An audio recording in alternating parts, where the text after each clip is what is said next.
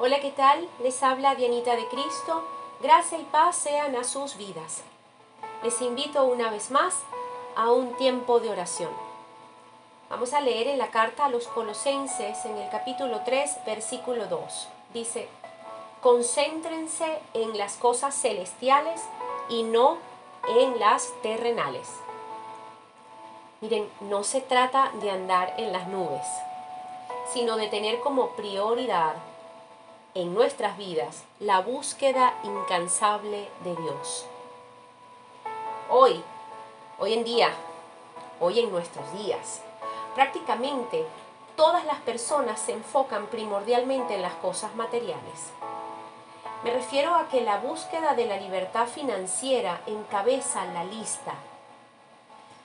Y esto a través de la acumulación de riquezas y propiedades.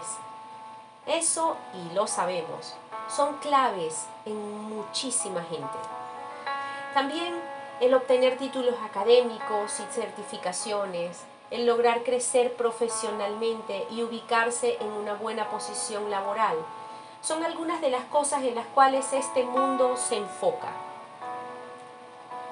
Y ojo, no estoy diciendo que esto esté mal, ni estoy poniéndome yo en la posición de que nada me importa todo eso, no, no. Aquí es importante pensar en el enfoque, la importancia en lo que dedicamos primordialmente nuestros pensamientos y vida. Porque creer que poner la mira en estas cosas nos va a hacer felices, aunque reconozco que hay algún tipo de satisfacción en todo eso, lo cierto es que no son determinantes para alcanzar el verdadero gozo y paz que todos necesitamos para vivir.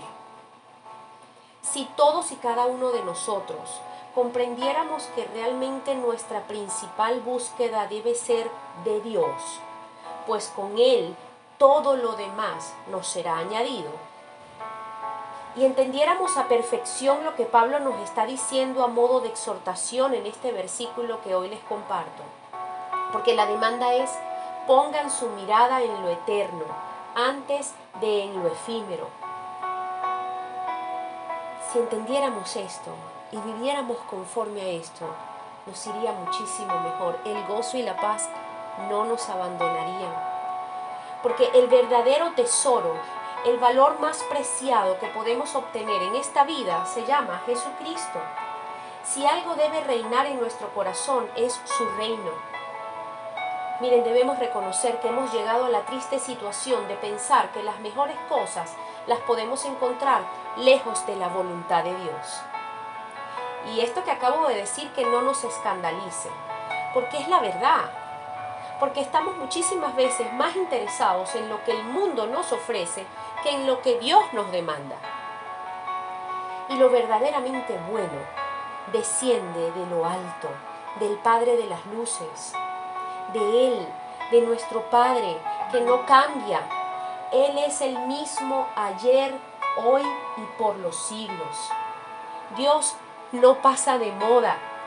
Lo que Dios nos ofrece a cambio de nuestros corazones priorizados en Él y atentos a buscarle en todo tiempo es la perfecta dirección y acompañamiento en el perfecto tiempo, porque Él todo lo hace hermoso a su tiempo. Entonces, dejemos de afanarnos en lo temporal y dediquemos mayor tiempo en el eterno y sabio Dios, nuestro Señor Jesucristo. Pues aquel que es todopoderoso nos dará junto con Él todas las cosas, mucho más abundantemente de lo que le pedimos. Oremos. Padre, Padre nuestro que estás en el cielo, hoy queremos pedirte perdón por enfocar nuestra mirada muchas veces en aquello que nos aleja de ti a veces consciente y otras veces inconscientemente. Nos afanamos por conseguir aquello que solo alimenta nuestro ego y no nuestro espíritu en comunión contigo.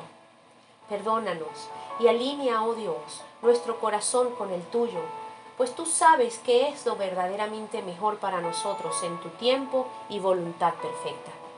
Aléjanos de falsas confianzas. Atráenos con tus cuerdas de amor y ternura a tus propósitos. Recuérdanos que la verdadera vida se encuentra escondida en Cristo. Queremos buscarte y encontrarte cada día, pues tus planes son de bien y contigo nuestro destino está seguro. En el nombre de Jesucristo oramos, dando gracias. Amén y amén.